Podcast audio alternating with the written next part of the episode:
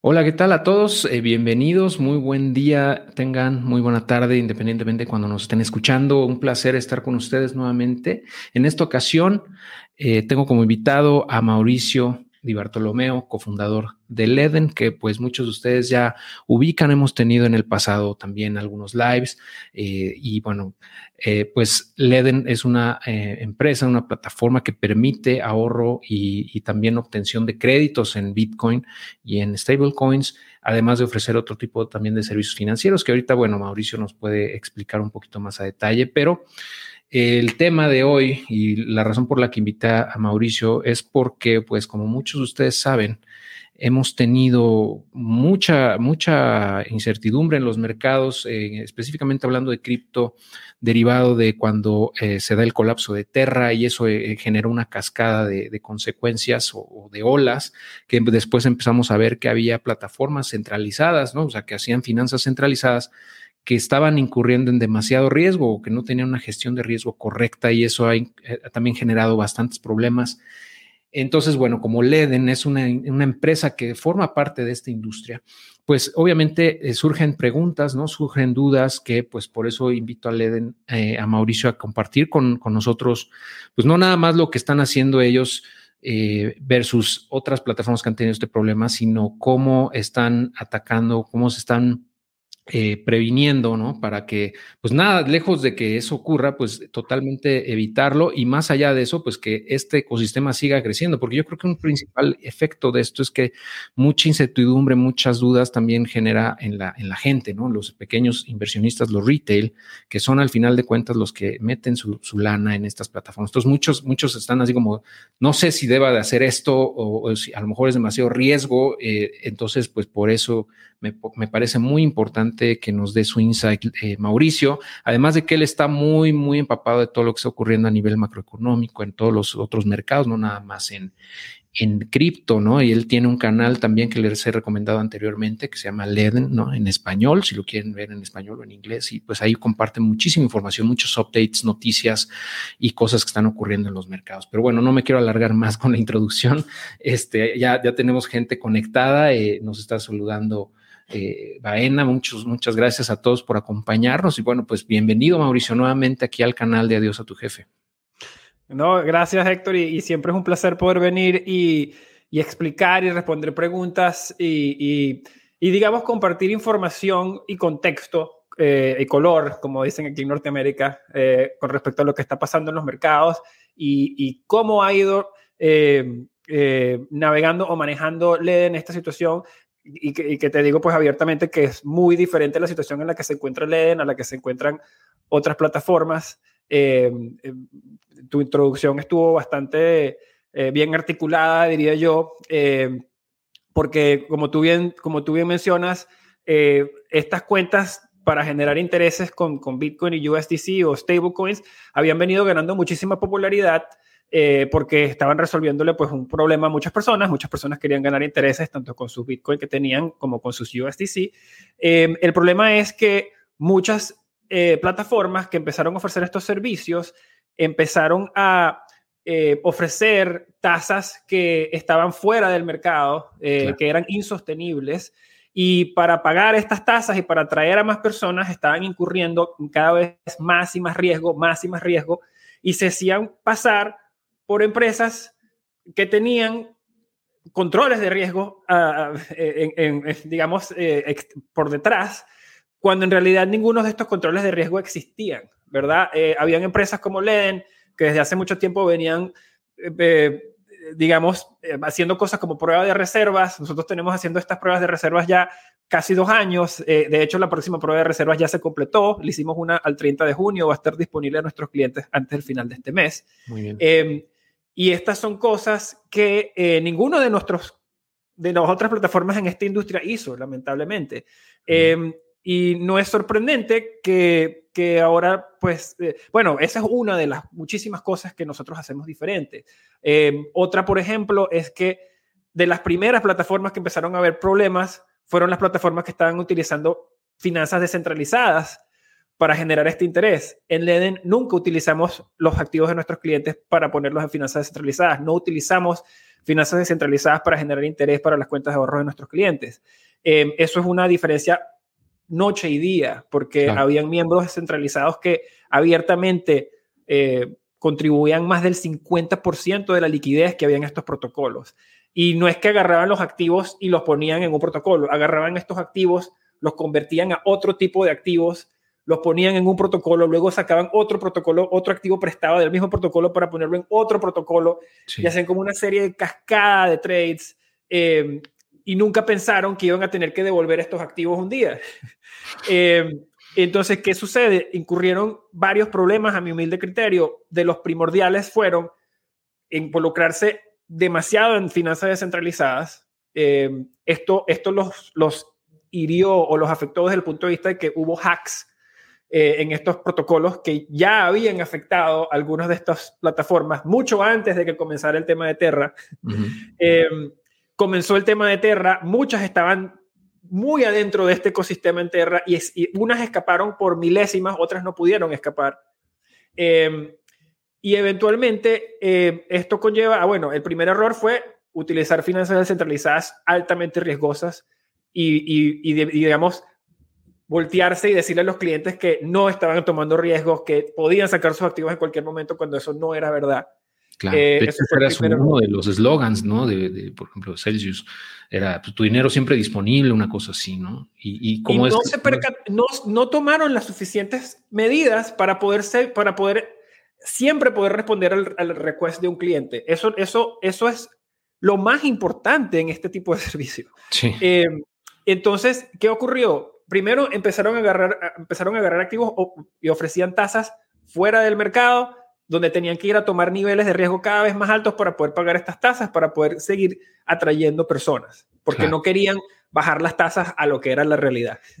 Eh, ese es el primer problema. El segundo problema ocurre en que empiezan a recibir un activo y, muchas veces como, como estaban en una carrera de aumentar su tamaño, se la pasaban era listando cada vez más activos, más activos. Entonces listaban Uniswap y el otro, y cada token que salía nuevo lo listaban hubiera o no hubiera mercado para prestar ese activo a nivel institucional. Entonces, ¿qué ocurría? Abrías la cuenta, caían estos activos, ninguna institución quería esos activos, tenías que ir a un protocolo de DIFA o algo a cambiar ese activo por algún otro que sí quisieran poner ese activo que ganar interés y tenías una, un descuadre entre el activo que le debes al cliente y el activo con que le estás ganando intereses, ¿verdad? Ese fue el segundo error primordial que, hicieron muchísimas o algunas de estas plataformas. El tercer error es que en las, cuentas de ahorro o las cuentas de interés, como las llamaban algunas de estas plataformas, se entendía que eran cuentas en las cuales los clientes podían retirar sus fondos en cualquier momento, como lo es en Leden, como lo ofrecían algunas otras plataformas. ¿Qué sucede? Estas, muchas de estas plataformas están agarrando estos activos que pudieron, eh, o sea, básicamente Héctor estaba mandando activos a una plataforma y la plataforma decía que los puedes sacar en cualquier momento y que estás ganando intereses, ¿verdad? Pero agarraba la plataforma y, e invertía esos activos en una inversión a dos años. Claro. O a tres años, o en equipos de minería, que tienen un, un, un plazo de repago de dos años, tres años. ¿Y qué ocurría? Cuando la gente quería todo el retiro al mismo tiempo, no, no podías en ese momento liquidar esa inversión o liquidar esa, esa posición. Era un plazo fijo, digámoslo así, entonces no podían. Correcto. Entonces estaban agarrando activos en variable y los estaban colocando a trabajar en fijo. Terrible. O sea, e, eso es terrible porque hay un descuadre de plazos. Claro. Entonces tenías descuadre de plazos, descuadre de activos, eh, utilizando finanzas descentralizadas, increíblemente riesgosas. Y encima de todo esto, había otro, otro eh, problema, digamos, que fue control de riesgos a nivel de contrapartes institucionales.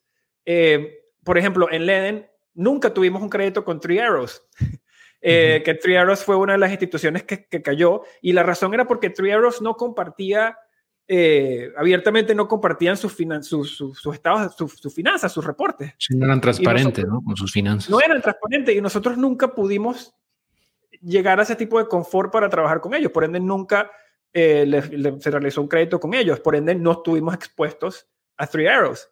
Eh, Y esas fueron, yo diría, entre, entre lo que hemos visto que ha ocurrido, las grandes diferencias eh, de, de, lo que, de los errores, digamos, que se cometieron en estas otras plataformas. Eh, primero, mal manejo de control de riesgos a nivel de finanzas descentralizadas, mal manejo de control de riesgos a nivel de eh, plazos de los activos que se recibían versus cómo se ponían a invertir, descuadre del tipo de activos y mal control de riesgos a nivel de contraparte institucional, de, esta, de esta misma selección de, de contraparte institucional.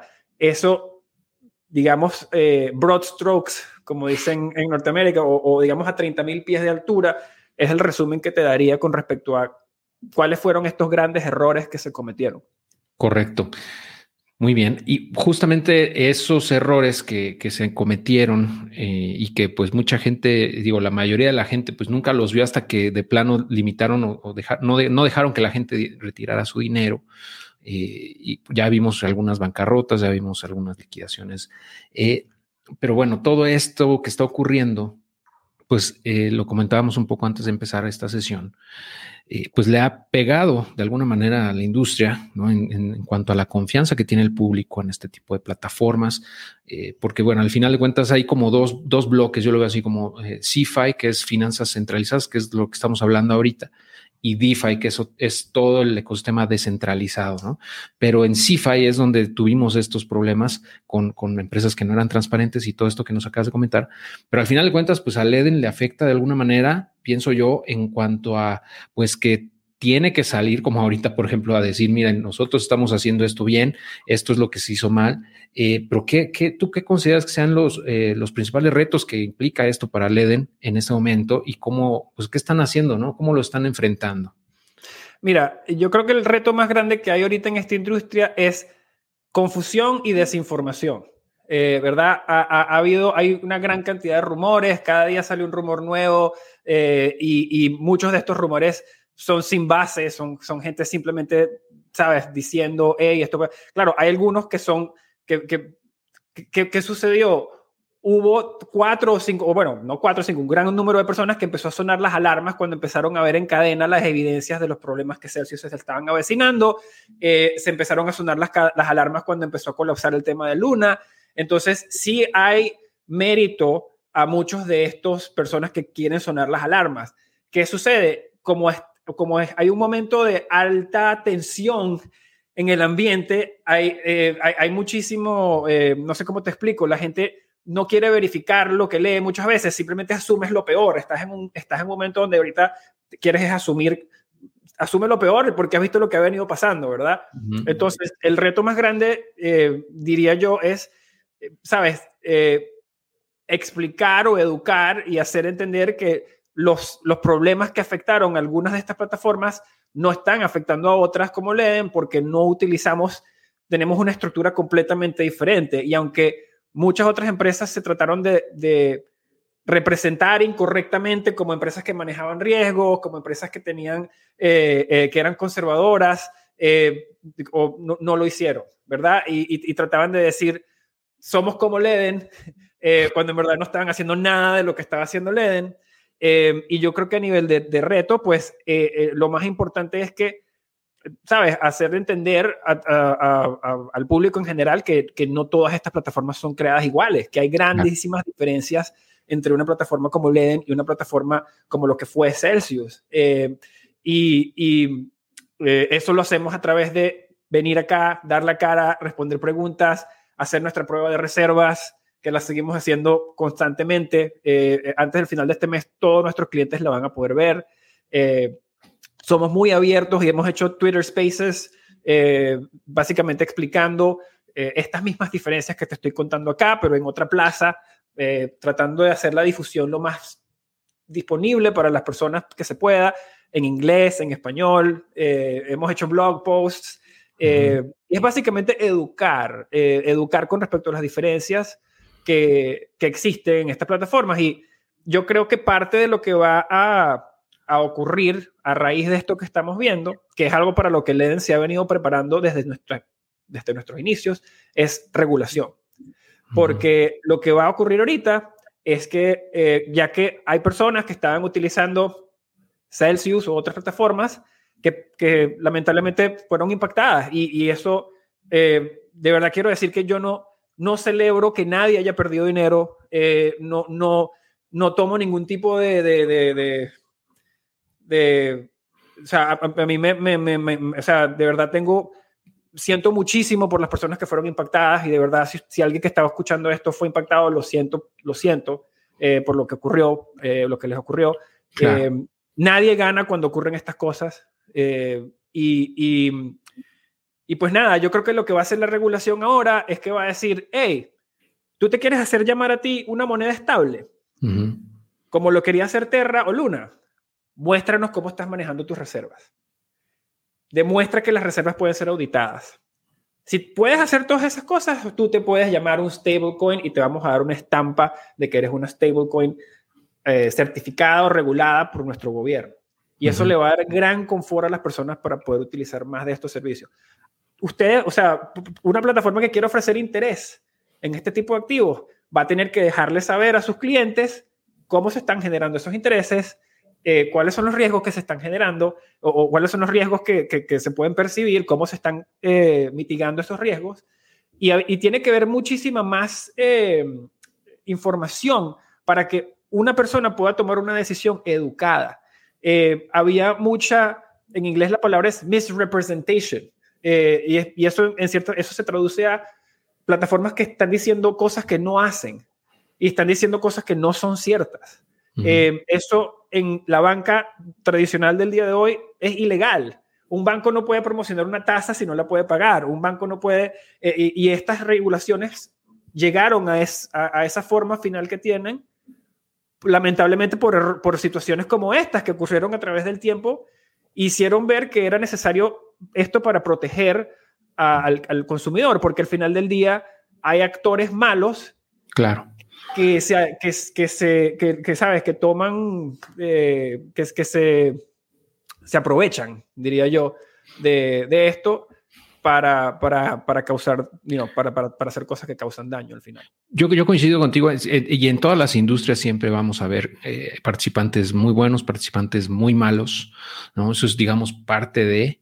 Eh, y, ahorita, bueno, como la industria como tal de finanzas centralizadas y descentralizadas, pues está realmente en pañales, ¿no? Realmente tiene muy pocos años, pues con mayor razón, ¿no? Vemos todo este todo este drama, todo este eh, tipo de problemas, hacks, eh, colapsos económicos de, plataformas que estaban haciendo malas cosas. Digo, es parte de lo que ocurre y como dices, nunca es agradable verlo. La verdad es que sí, sí es muy, muy, pues triste, ¿no? Lamentable lo que ha ocurrido con la gente, por ejemplo, con lo de Terra, ¿no? Mucha gente perdió todo o, muy buena parte de su capital y también con Celsius no saben realmente qué va a pasar, o sea, su lana no la pueden retirar y no saben si la van a poder retirar, porque al final de cuentas ese dinero forma parte de, ya ahora se convierte en una, digamos, una garantía que tiene la empresa para poder cubrir sus responsabilidades, o sea, no, puede hacer uso de ese dinero y así están hechos los contratos, ¿no? En general, o sea, tú cuando metes tu lana a una plataforma, corres ese riesgo, ¿no? De que eh, pues se quede insolvente, que se vaya la quiebra y que usen ese dinero para cubrir eso, esa responsabilidad que quede.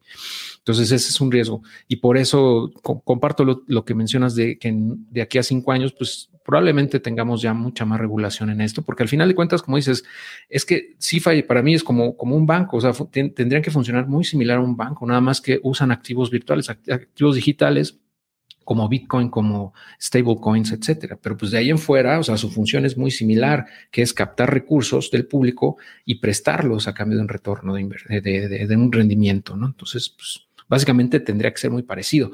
La regulación también. Pero bueno, eh, ya, ya veremos eso. Y yo creo que eso, como dices, va a beneficiar mucho a la gente y a la certidumbre que vamos a tener en el ecosistema, pero es parte ¿no? del proceso. Eh, mira, Ah, hablando ahorita de los rendimientos, también es una pregunta que me han hecho mucho en la comunidad, ¿no? Siempre sale esa duda y no nada más con Leden, hablamos de todos, ¿no? O sea, ¿cómo es que eh, generan esos rendimientos? Porque al final de cuentas, digo, yo considero que son los que están pagando ustedes, están totalmente en, mercado, o sea, de hecho las han ido bajando las tasas desde que yo comencé a usarlos hemos visto un decremento en las tasas. Eh, entonces, eso lo veo bien porque se están ajustando a lo que está, lo que el mercado puede pagar.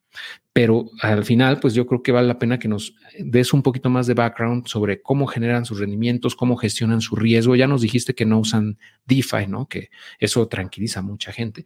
Pero eh, más allá de eso, eh, me gustaría que nos compartieras. Claro que sí, y con muchísimo gusto, porque para nosotros eh, eso es algo que nos enorgullece mucho poder hablar transparentemente de, cómo hacemos esto. En las cuentas de ahorros, nosotros tenemos dos cuentas de ahorro, en USDC y en Bitcoin.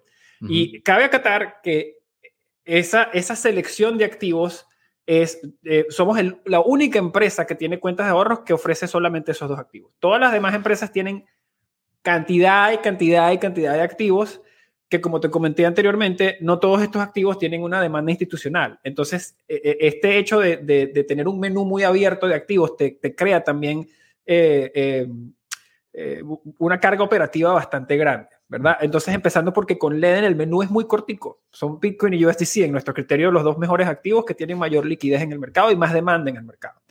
Para la cuenta de ahorros en USDC, la manera primordial en la que generamos esas cuentas de interés, o, perdón, esos intereses que le pagamos a, las personas, es a través de nuestros créditos respaldados por Bitcoin que emitimos a otras personas. Entonces, por darte un ejemplo, si yo, Mauricio, pongo USDC en mi cuenta de ahorro hoy, pongo por decirte dos mil dólares, y Héctor saca un crédito en Leden mañana de dos mil dólares y deja cuatro mil dólares en garantía de Bitcoin, ese USDC que se te presta a ti puede ser el USDC que Mauricio puso en su cuenta de, de ahorros, ¿verdad? Nosotros también trabajamos cuando tenemos, por decirte, exceso de dólares, cuando tenemos más USDC de lo que tenemos en créditos abiertos, también podemos prestar esos dólares a instituciones como lo son Genesis, que abiertamente trabajamos con Genesis, son la entidad más grande y con mayor historia en el mercado institucional. Eh, han sido muy abiertos con cómo han ido manejando la situación en, lo que va de, estas últimas semanas eh, y mantienen operaciones completamente normales. Y ellos son un grupo, por ejemplo, con el que nosotros trabajamos. Eh, en la cuenta de ahorros de Bitcoin, la mayor demanda para este, para este tipo de, de préstamos a nivel institucional viene de entidades que utilizan estrategias neutrales, que no son direccionales. ¿Qué quiero decir con esto? Una compañía como lo es Wintermute, como quien trabajamos, es uno de los market makers más grandes en la industria y de nuevo han tenido operaciones completamente normales en lo que va de estas últimas semanas. Eh, para que la gente entienda qué hace un market maker. Un market maker es una empresa que se encarga de cerrar discrepancias de precio a través de diferentes exchanges. Por dar un ejemplo, puede haber una circunstancia en la que Bitcoin se puede comprar en 19.900 dólares en Coinbase y al mismo tiempo se puede vender en 20.100 dólares en Binance, ¿verdad? Y eso, y eso tiene que ser una transacción instantánea. Para poder realizar esa transacción, tienes que tener dólares en Coinbase para comprar a 19 y Bitcoin en Binance para vender a 20. Y tienes que tener los dos exchanges cargados para poder hacer esas dos transacciones. Entonces, un market maker que se encarga de cerrar estas discrepancias tiene que tener bitcoins disponibles como capital de trabajo para poder hacer esta actividad a través de diferentes exchanges. Y entre más Bitcoin, más puede cerrar estos gaps, ¿verdad? Más oportunidades puede tomar. Cuando el precio se mueve como se estaba moviendo en estas últimas semanas, eso presenta de hecho más oportunidades para un market maker. En estas, estos son los momentos en el mercado donde los market makers quieren tener capital operativo para poder cerrar todas estas discrepancias. Wintermute es una de las empresas con las que nosotros trabajamos, a la cual le hacemos préstamos, y ellos hacen precisamente esta actividad. Em, ellos han venido básicamente, si quieren lo siguen, el, CEO Evgeny es muy bueno en Twitter, muy activo en Twitter y ha dado muchísimo color eh, en lo que va de estas últimas semanas. Em, ese sería otro ejemplo de otro grupo al que, con el que trabajamos. Obviamente nosotros revisamos estados financieros de todos los grupos con los que trabajamos y tenemos un sistema muy estricto de, cómo se ingresa, digamos, un contraparte al desk de Leden, eh, pero al momento trabajamos con eh, seis, eh, son los contrapartes que tenemos, y, y, ellos son todos empresas, como te, como te menciono, de altísima envergadura, que les hemos revisado estados financieros, etcétera, que entendemos sus actividades, nos hemos reunido con la gerencia, entendemos sus estrategias, y en Leden también hacemos también nuestro, nuestra diligencia de que nosotros también tenemos un equipo interno que puede verificar cuando un grupo nos dice, ah, estamos haciendo esta estrategia, nuestro grupo puede hacer el backtesting para ver de, que, en efecto esa estrategia genera lo que ellos dicen que genera y que sí, en verdad nos, están, nos pueden pagar lo que ellos dicen que nos pueden pagar. Eso de nuevo es un, para ponerte nada más, para darte, digamos, una idea o un color del nivel al cual nosotros eh, profundizamos esa, esa diligencia. Perfecto. Justamente ahorita estoy viendo sus tasas activas, porque bueno, la gente que, que, nunca ha utilizado este tipo de servicios a lo mejor se está preguntando, y bueno, ¿qué ofrecen? ¿No? O sea, no me queda muy claro qué es lo que ofrecen. Entonces, nada más para recalcar un poco lo que comentaba yo al inicio, eh, LEDE nos permite, por ejemplo, depositar ahí Bitcoin o USDC a cambio de un rendimiento. En el caso de USDC, las tasas actualmente aquí en el sitio web menciona que es de 7.5 anual. Y en el caso de Bitcoin es de 5.25% eh, de, de 0 a 0.1 Bitcoin y a partir, eh, bueno, más de, un, más de 0.1 empiezan a, la tasa baja, mejor dicho, a 2% eh, anual en Bitcoin. ¿no? Ese en Bitcoin pagan rendimiento en Bitcoin y en USDC pagan el rendimiento en USDC, que USDC es una de las stablecoins más sólidas que existen en la industria. De hecho, ha crecido muchísimo en los últimos meses eh, y, es eh, una de las más confiables también. Entonces, es un stablecoin que sigue el precio del dólar. Entonces, básicamente estás eh, depositando dinero en dólares, ¿no? Bueno, un, activo que sigue el precio del dólar y genera rendimiento en, ese mismo activo, que después puedes tú transformar en, en, dólares si quisieras, ¿no? Ya tal cual, pero eh, la idea es generar ese rendimiento, ¿no? Y por otro lado, puedes obtener créditos, que es, digamos, la otra cara que nos está explicando Mauricio, ¿no? De, ok, captan ese recurso y ¿qué hacen con eso? Bueno, pues lo prestan, ¿no? Pero también nosotros como usuarios podemos obtener préstamos ahí, o sea, convertirnos en un, una, una, persona que toma de ese capital que están captando para poder, por ejemplo, eh, usarlo para lo que queramos. Pueden sacar un préstamo para lo que ustedes quieran, dejando Bitcoin como colateral, por ejemplo, o bien pueden sacar un crédito para comprar más Bitcoin. ¿no? O sea, es el que se llama el, famoso B2X.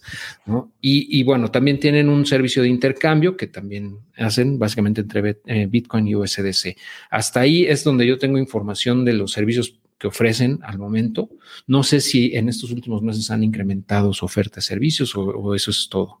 Sí, de hecho lanzamos la hipoteca de Bitcoin. No, creo que no he estado en, este canal desde que lanzamos la hipoteca de Bitcoin. Eh, y la hipoteca de Bitcoin permite que los, bueno, eh, la hipoteca de Bitcoin te permite a, una persona que tiene Bitcoin que quiere comprar una propiedad, eh, usar su Bitcoin como garantía para comprar la propiedad. Por darte un ejemplo, si tienes 200 mil, 300 mil dólares en Bitcoin, la hipoteca de Bitcoin te puede prestar otros 300 mil dólares o el monto equivalente al Bitcoin que tengas para comprar tu propiedad y la propiedad pasa a ser colateral también del, del, crédito. ¿Y eso qué, qué, permite? Primero, permite que la tasa sea eh, un poquito más competitiva porque, porque el costo de capital cambia.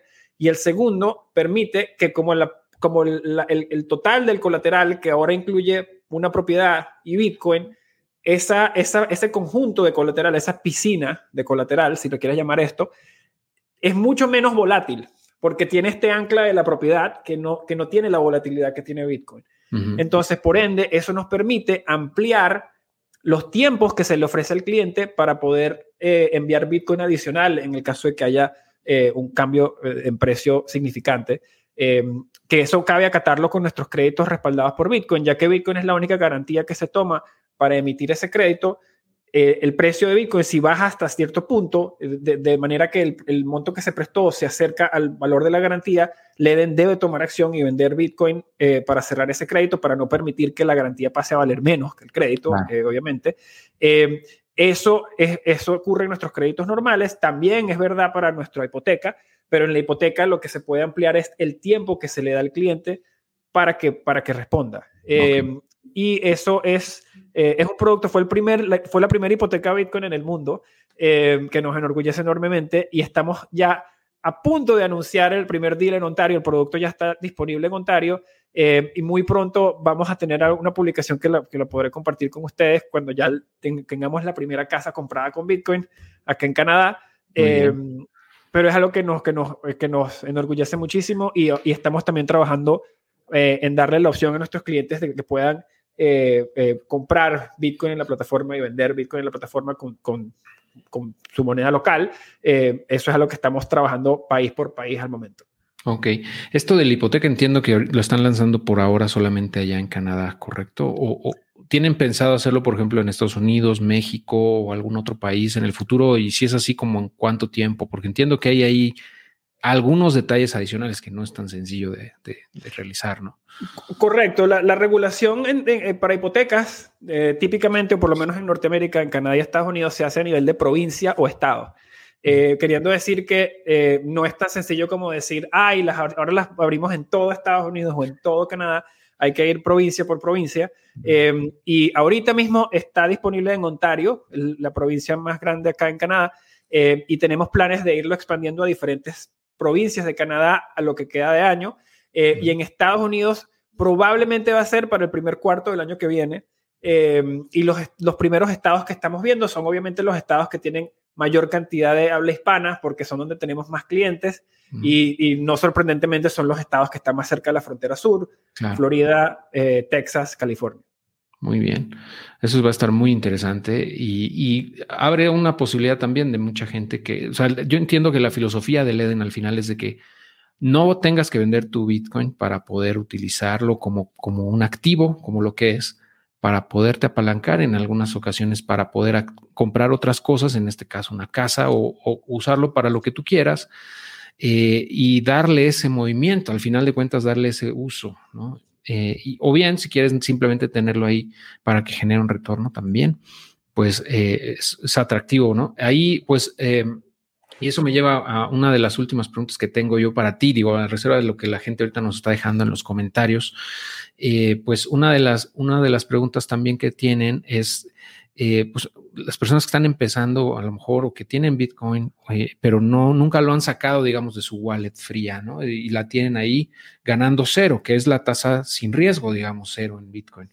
Pero a lo mejor están pensando en utilizar algún servicio de este tipo para, a lo mejor, una parte de su capital, ponerla a trabajar, ¿no? O por sacar algún préstamo colateralizado, qué sé yo.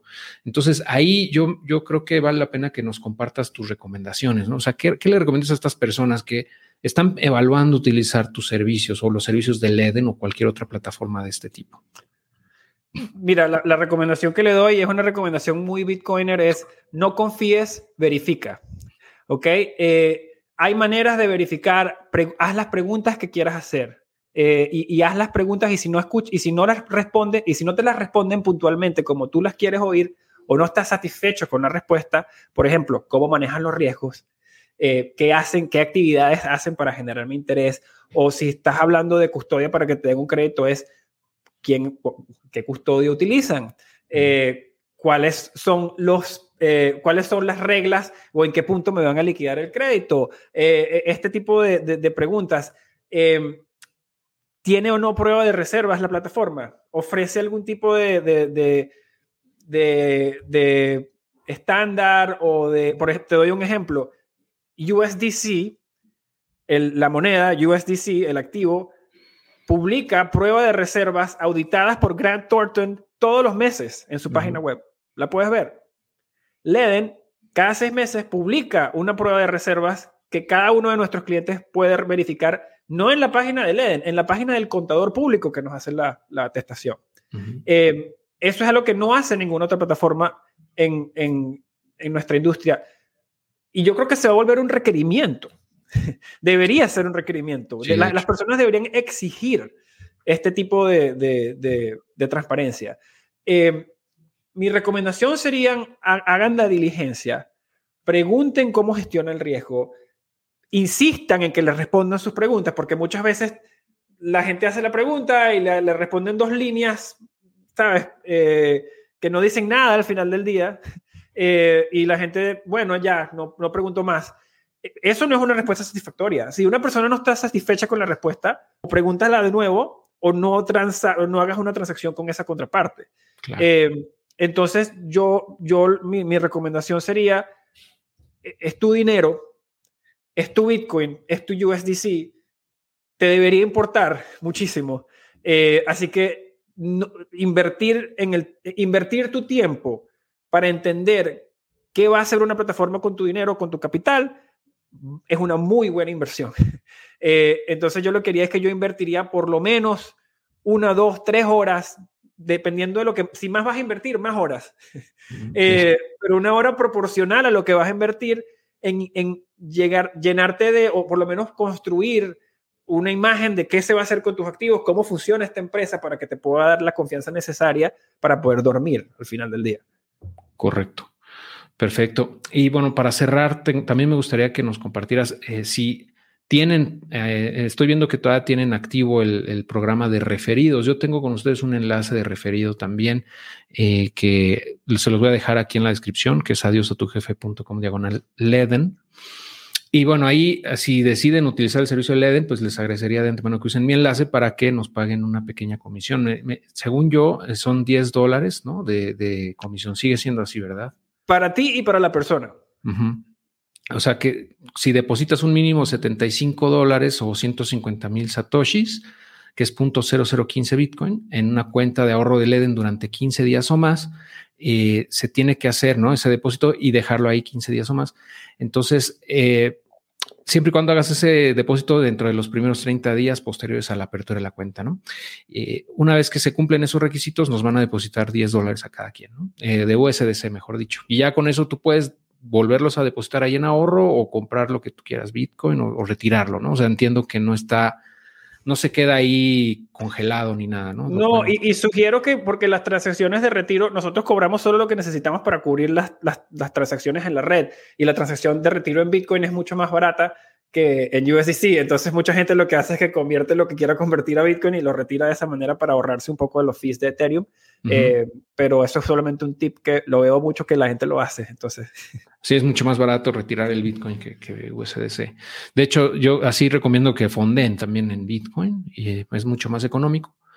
Y ya si quieren convertirlo ahí dentro de la plataforma USDC, pues está bien, ¿no? Este y, también comparto que las transferencias dentro del Eden son gratuitas. Eh, si quieres enviarle USDC a una cuenta que está dentro del Eden o Bitcoin a otra cuenta que está dentro del Eden, no hay costo sobre la red porque es una transacción interna. Entonces, muchas personas no saben que le pueden enviar USDC desde su cuenta en Leden a otra cuenta en Leden de manera gratuita y no tiene que cubrir ese, ese fee de la red del retiro de USDC en, en Leden. Excelente. Mira, eh, si te parece bien, podemos pasar con algunas preguntas que tiene, la comunidad rapidísimo para contestarlas antes de que eh, te nos vayas. Eh, bueno, mira, hay una pregunta de si se puede invertir en Leden o solo es para prestar criptos. pues ya, y creo que ya le respondimos, ¿no? Pero, o sea, es, él, él, llama invertir, entiendo que es como depositar, ¿no? Recursos para obtener un rendimiento, que eso es básicamente algo similar a un banco, por ejemplo.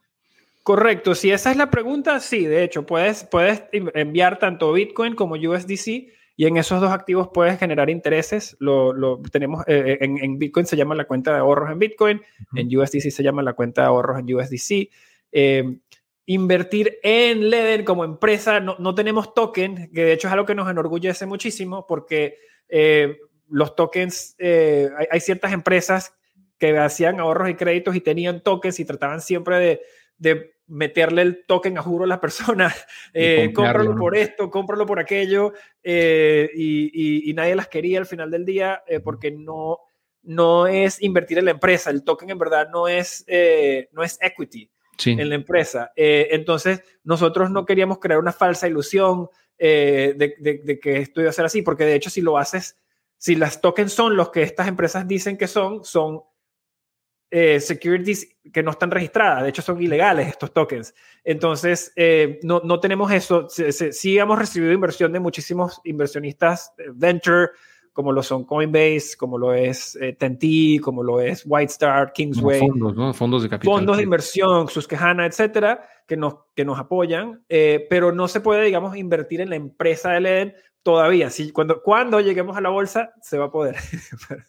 Sí, es, una pregunta que también se me estaba ocurriendo, ¿no? De que, o sea, que eventualmente yo pienso que el camino natural de todo esto, ya con las regulaciones y todo, sería que se convirtiera en una, empresa que esté listada, ¿no? Una empresa tecnológica del Nasdaq, por ejemplo, ¿no? O algo así. E, e, ese es el norte que llevamos. Y, si todo sigue saliendo como está saliendo y, seguimos ejecutando como hemos venido ejecutando, yo creo que eso es el, el el futuro que queremos todos acá en LEN, de que, podamos llevar esta empresa a, un punto en el que eh, la gente la puede ver como la envergadura que tiene cualquier uno de estos bancos mundiales eh, y, y, y, yo creo que tenemos, tenemos potencial para hacer eso y más porque tenemos por primera vez rieles globales para acceder a estos servicios financieros, mientras que actualmente estas otras entidades financieras están muy limitadas geográficamente y yo creo que esta nueva camada o generación de entidades financieras va a poder eh,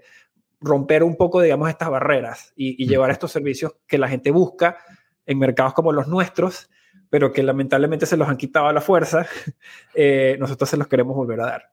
Sí, sí, totalmente de acuerdo. Sí, yo, yo coincido que tienen todo para lograrlo. Les deseo muchísimo éxito, ¿no? La verdad ha sido padre ver cómo han venido avanzando y pues van, van por muy buen camino, la verdad. Los felicito. Y qué mejor prueba que, que esta situación que hemos estado platicando, ¿no? la coyuntura actual. Eh, es yo creo que la prueba de fuego, ¿no? Los que sobrevivan todo este tema en los próximos meses o años, pues van a salir muy fortalecidos, ¿no? Y van a ser los jugadores, pues, más importantes en la industria, sin duda, ¿no? Entonces. E-, eso es lo que esperábamos y, te soy sincero, yo no esperaba que iba a pasar tan rápido. yo tampoco. Eh, eh, pero aquí estamos.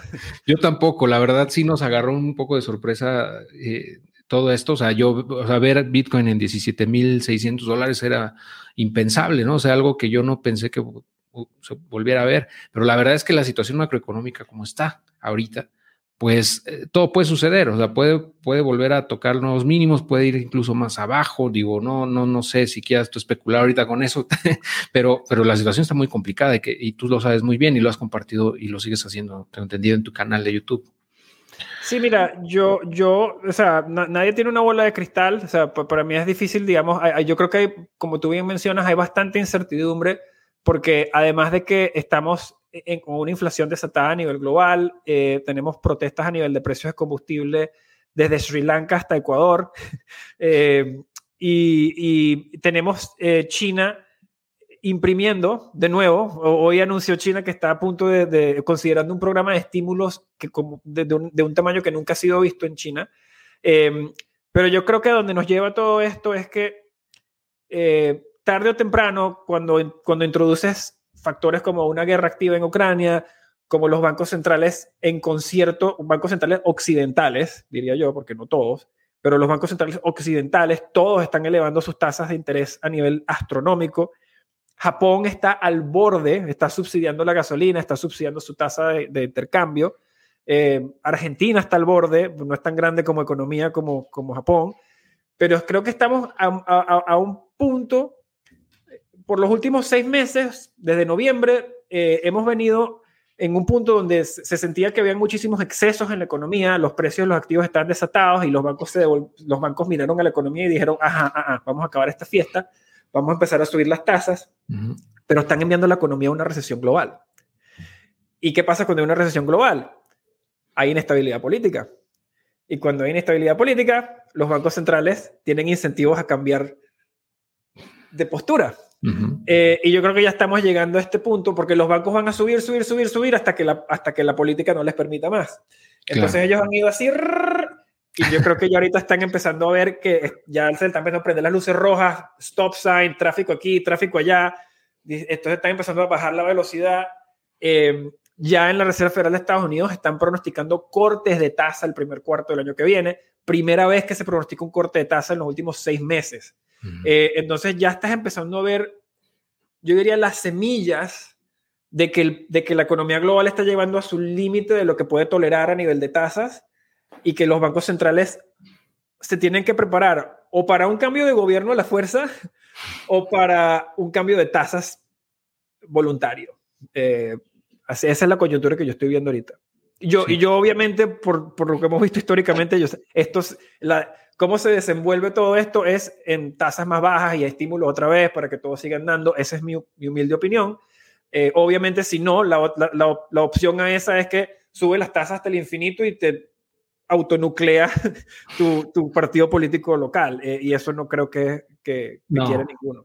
No, sí, yo, yo creo que sí tiene mucho peso el factor eh, político, sin duda ahí juega determinantemente, pero pues la verdad es que yo, yo como veo es que las tasas todavía pueden seguir subiendo un buen tramo eh, ah, porque el desempleo todavía está muy, muy bajo, ¿no? Y, y pues aparentemente la economía está sólida, ¿no? Y o sea, tienen, yo pienso, todavía un margen para seguir subiendo las tasas, porque ahorita el tema que todos están en la, lo tienen en la mesa es la inflación, ¿no? Entonces, quieren combatir la inflación también por temas políticos e incluso.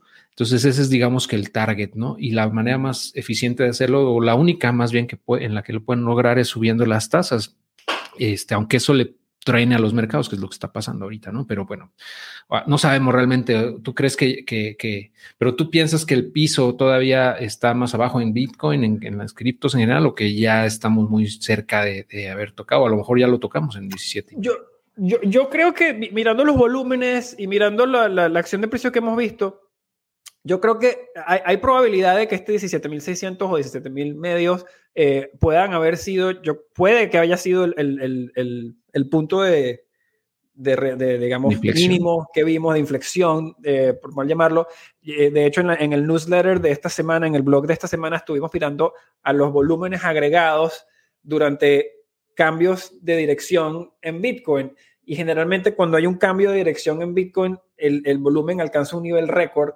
El volumen transado durante esa semana llega a un nivel récord.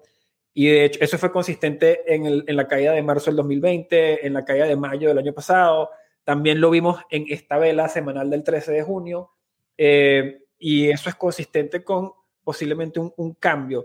Eh, obviamente están las otras dos dinámicas, que es qué van a hacer los bancos centrales, como tú bien dices, van a seguir subiendo tasas, la correlación de Bitcoin y el SP500 y el Nasdaq está muy alta, está al 75-80%, sí. y y cuando hay muchísima incertidumbre en los mercados, todos los activos se correlacionan. Eh, bienes raíces, porque todos los activos se financian. Claro. Eh, ¿Y qué pasa? Cuando sube el costo de financiamiento, eso impacta el precio de todos los activos. Llámese bolsas, llámese acciones en la bolsa, llámese bienes raíces, llámese cripto. Eh, entonces, cuando hay, cuando la Fed arranca en campaña, o todo sube o todo baja, todo se mueve como en, en, Es difícil que, se, que hayan esas discrepancias entre precios de activos porque el costo de financiamiento es una cosa que impacta tanto por, por, por todos lados. Es como, por decir, es como un similar ejemplo sería el barril del petróleo y la inflación global. Tú no puedes detener la inflación global con un barril de petróleo vertical, porque la gasolina es la commodity meta. El precio de la gasolina impacta el precio de todo lo demás. Eh, entonces, eso era lo que está viendo la Reserva Federal de Estados Unidos, que dice, yo puedo subir las tasas todo lo que quiera. Pero si no resuelvo la, traba que hay sacando combustible de Rusia, no voy a parar el precio del petróleo, por ende no puedo parar la inflación. Eh, entonces, hay, el problema está en que la Fed tiene solamente una manera de parar la inflación, que es destrucción de poder adquisitivo. Correcto. Pero cuando destruyes el poder adquisitivo y no puedes hacerle mella al precio de la gasolina, la, la población se te va a molestar igual. Claro, porque la inflación va a seguir arriba, pero la, destrucción de la riqueza se va a ver. Entonces, ya, se va a notar en la bolsa de la gente, ¿no? Entonces, por eso está empezando a haber eh, supuestamente propuestas para, para rebates o bonos para la gasolina en Estados Unidos. Eh, y esto es una manera diferente de imprimir estímulos. Claro. Entonces, si la economía está llegando muy, muy al punto en el que ya no da más, y cuando la economía no da más, el gobierno sabe hacer una sola cosa, imprimir. No le va a quedar de otra. y, y, eso ya sabemos lo que le hace el precio de, de, de Bitcoin. Eh, o sea, de los activos. Sí, sería, sería un cambio en la tendencia, ¿no? Sin duda, alcista. Eh, digo, va, a ser muy interesante ver cómo se desempeña en los próximos meses. y sí, eh, está bien complicado. La verdad es que nunca habíamos visto esto eh, en el, con, con cripto, o sea, con Bitcoin y con las criptomonedas en general, a ver cómo reaccionan, cómo se comportan, pero hasta ahora pues como dices, están sumamente correlacionados con, con activos como el Nasdaq o el Standard Poor's 500, ¿no? Entonces, bueno, eh, mira, antes de dejarte ir, eh, digo, no te quiero quitar más de la hora que tenemos programada, pero hay un par de preguntas nada más que me gustaría tocar. Y bueno, menciona Iván eh, que qué pasaría con USDC si Coinbase quebrara, porque digo, es una moneda estable que está vaqueada, digamos, por, por, esta institución. Entonces, ¿qué es lo que ocurriría en el caso de que eso ocurra? Eh, digo, no sé qué piensas tú al respecto, pero ¿cuál sería la consecuencia? ¿no? Y en primer lugar, si es algo que podría ocurrir, ¿no? Claro, bueno, te, te, doy, digamos, mi, mis, mis, eh, te la respondo, digamos, en base a, a, lo que conozco y a todo el research que hicimos acá dentro del Eden para elegir a USDC. Y de hecho, aclaro que Coinbase es un inversionista dentro del Eden. Eh, Coinbase Ventures ha invertido en todas nuestras rondas, eh, todas nuestras rondas venture y, tenemos una muy buena relación con ese grupo. Eh, ¿Qué ocurre? Coinbase no es Circle. Coinbase y Circle son dos cosas separadas. ¿okay? USDC lo maneja una organización que se llama Circle. Coinbase es un miembro fundador de Circle, como lo son otras entidades financieras en Estados Unidos. Eh, ellos son miembros fundadores, mas no son Circle. Eh, USDC lo opera un grupo independiente. ¿okay? Este grupo independiente es centralizado, es un grupo independiente centralizado y también eh, es una, una compañía. Ellos han levantado fondos, creo que la última ronda de ellos fue de 400 millones eh, y ellos son el grupo que opera USDC. ¿okay? El operador y las reservas también están separadas. Eh, ¿Qué quiero decir? Cuando, US, cuando una persona manda un dólar para comprar un USDC, eso entra en la cuenta de reservas de USDC. Eso no entra en la cuenta de ahorros de Circle para que lo gasten como ellos quieren. Ellos, Eso tiene que entrar uno a uno a la cuenta donde están las reservas. Entonces, ¿qué ocurre? USDC como operador verifica, o lo que trata USDC de, de publicar cada mes con auditoría de Grant Thornton, es que en esas cuentas de reservas hay suficientes dólares como hay tokens USDC en circulación. Y que ese encuadre siempre está, ¿verdad? ¿Qué, nos asegura eso? Que la entidad que maneja este stablecoin puede irse, puede desaparecer mañana, pero que los dólares que respaldan los tokens no van a ser impactados por, esa, por ese evento, ¿verdad? De todas maneras, toda esta información y más la pueden conseguir en la página de Circle. Obviamente hay que hacer mucha tarea para ir buscando poco a poco las respuestas que te estoy diciendo, pero así es como la entiendo yo. Eh, y gran parte de lo que nos dio a nosotros eh, esa, esa convicción para trabajar con USDC fue precisamente que ellos hacen prueba de reservas igual que nosotros, eh, que hablan precisamente de en qué invierten esas reservas, que son en dólar, dollar-like instruments, bonos del Tesoro de Estados Unidos, que son cash or cash equivalents, como dicen en, en, Estados Unidos, eh, y que muy rápidamente, o sea, empresas como por decirte Tether, eh, han dicho que ellos tienen eh, créditos a empresas privadas como parte de sus reservas, ¿verdad? O cosas como Bitcoin como parte de sus reservas, que, no estoy diciendo que esté mal, pero no son dólares. Eh, y no son tan transparentes que exactamente con cuánto de qué tienen. Mientras que en Circle sabes que son todos dólares o instrumentos como bonos de la Reserva de Estados Unidos, que son como dólares y es mucho más transparente con lo que respecta a, cómo publica esa reserva. Sí, la verdad es que USDT, que es Tether, siempre ha causado mucha, muchas dudas, ¿no? Y, siempre ha sido como un riesgo latente del ecosistema por, por, la falta de transparencia, ¿no? A mí me da mucho gusto que USDC eh, le, esté, le siga ganando terreno de manera importante. También por otro lado, DAI como stablecoin algorítmica respaldada en todo el ecosistema DeFi, ¿no? Es la, que más se utiliza. Esas dos para mí son las más sólidas, las más confiables, ¿no? Y, es donde yo, las únicas dos que yo recomendaría utilizar, ¿no? Porque pues, eh, digo, hay otras, pero, pero ya hablando peras con peras, digamos, en comparación, pues yo pienso que son superiores, sin duda, ¿no? Muy de acuerdo contigo. Y sí, digo, si tienen, como dices, si quieren ver más, ahí lo pueden ver en la página Circle y ahí está toda esa información con mayor detalle, ¿no? Eh, y bueno, por último, la pregunta de Jorge Forzuán eh, ¿qué pasa con Ether? ¿Por qué no la tienen contemplada o cómo, cómo la ven ustedes? Mira, nosotros somos muy eh, conservadores con, con, los activos que, que, traemos a la plataforma. Ethereum es un activo que nosotros obviamente sabemos y nos han, nos han llegado eh, bastantes solicitudes de nuestros clientes donde ellos eh, quisieran tener Ethereum con nosotros. Eh, obviamente es algo que estamos explorando y, quisiéramos, obviamente, nosotros tratamos de traer a Leden lo que nosotros nos sentiríamos cómodos también invirtiendo nosotros. eh, tanto, de, tanto a nivel regulatorio como a nivel de inversión, etcétera.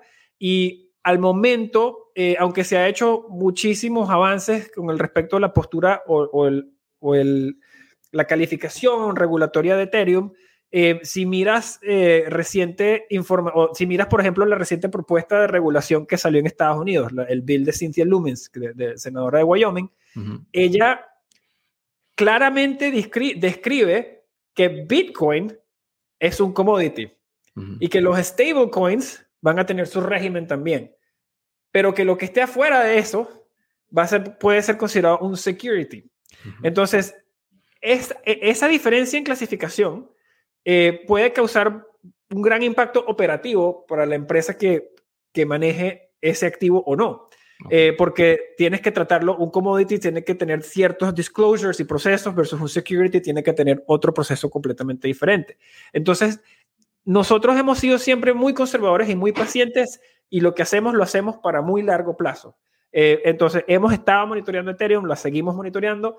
Eh, yo no tengo nada malo que decir con respecto a Ethereum, pero es, es, algo que lo que no, no, te puedo, digamos, compartir una fecha o un día de que va a estar el Eden por día X o Y. Sí, tendría que haber más claridad, ¿no? A nivel regulatorio, también a lo mejor qué pasa con el merge, que todo suceda correctamente. Eh, eh, eh, eso es otro, hay bastantes piezas moviéndose y, lamentablemente, sabes, muchas, muchas personas hablan de cómo, cómo respondió DeFi durante estas movidas de mercado y mucha gente dice, no, mira, porque es transparente, no, porque es transparente, entonces estos protocolos fueron impactados o no.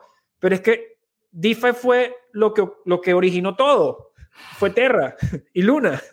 Eh, eh, ¿Sabes? El, el, problema es que muchas de estas cosas que se crean en estos protocolos descentralizados y abiertos van a ser muy difícil de regular para el regulador. y por esto es que yo creo que les va a costar llegar a un punto en el que puedan decir esto está bien, pero esto está mal, porque, porque Ethereum es un animal como que, que, que habilita muchísimos casos de uso, para otros productos financieros, para otros tokens. Eh, entonces, como te dije, pues es algo que estamos mirando muy, muy de cerca y obviamente no, no queremos, o sea, siempre queremos darle acceso a la mayor cantidad de, opciones para generar, eh, para proteger sus, sus ahorros de inflación a nuestros, a nuestros clientes. Eh, y como te digo, si se... nos encanta recibir este tipo de sugerencias y obviamente nosotros construimos para nuestros clientes eh, pero ahorita no tengo una fecha, digamos, que te pueda compartir con respecto a Ethereum. Claro, bueno, pues sí, sí, sin duda va a haber mucho, es mucho interés, ¿no? El que hay también más adelante lo va a seguir haciendo, ¿no? pero sí entiendo la complejidad que eso implica, ¿no? Y bueno, pero al final de cuentas, eh, digo, igual yo pienso que, que Ethereum no, o sea, tiene un potencial muy grande, ¿no? Y, dentro del ecosistema DeFi, pues domina y va a seguirlo haciendo, ¿no? Muy probablemente. Eh, y bueno, todo lo que se viene con las actualizaciones y todo, pues lo, apuntan a ser un activo sumamente eh, atractivo, ¿no? En el, en el corto, mediano, incluso largo, sobre todo largo plazo. Eh, pero bueno, ya, ya después nos dirás, ¿no? Y, y, ojalá, ojalá se pueda hacer algo ahí. Más adelante yo también estaré interesado en eso. Eh, y bueno, pues eh, muchísimas gracias, Mauricio. La verdad, no, no sé si quieras comentar algo adicional, adelante, con toda confianza, ya sabes. Y antes de cerrar, la gente, ya respondimos las dudas de, que tenía la gente. entonces, bueno, pues nada, no queda más que agradecerte, Mauricio, también el tiempo y la disponibilidad. No, mira, muchísimas gracias a ti y a tu comunidad, eh, a los que han venido apoyándole eh, durante los años. Te les doy mis más sinceras gracias por, por creer en nosotros y, y, y, por, por, pues nada, por estar aquí, por escucharnos y por seguir apoyándonos. Eh, y, y, nada, darte las gracias, Héctor, porque para mí esto también es, es esto es muy importante para nosotros poder siempre estar dando la cara, respondiendo preguntas, dejándole saber a las personas ¿sabes? Cómo estamos manejando la situación, eh, cómo estamos, eh, porque obviamente, como te digo, mucha gente que, que, trabaja con nosotros tiene sus Bitcoin con nosotros, que a mí mucha gente me las describe como su activo más preciado después de sus hijos. Eh, y, y, nosotros nos tomamos esa responsabilidad pues muy, muy en serio y, y, queremos siempre que la gente sepa lo que estamos haciendo, porque nosotros trabajamos muy duro y muchas veces la gente no, no tiene los detalles o el color o el contexto de lo que estamos haciendo. Entonces todo esto me ayuda a mí y a los otros como empresa a comunicar esto. Excelente. Muy bien, Mauricio. Pues ojalá tengamos la oportunidad pronto de volver a tocar base contigo uh, para que en unos meses nos des un update de, lo que está viendo, estás viendo en los mercados, etcétera. Pero yo les invito a que, a que eh, pues chequen el canal de Mauricio, eh, que tiene mucha información. Ahorita lo que comentamos fue una probadita realmente de lo cuando empezó a hablar de temas macroeconómicos, etcétera. Pero por eso está muy empapado de todo, porque cada semana hace un update, ¿no? Entonces, eh, muy interesante lo que comparte allá. Les voy a dejar el enlace de su canal en la descripción por si le quieren echar un ojo. Y bueno, pues muchas gracias Mauricio nuevamente, gracias a todos los que nos acompañaron y bueno, que tengan excelente día a todos. Un abrazo.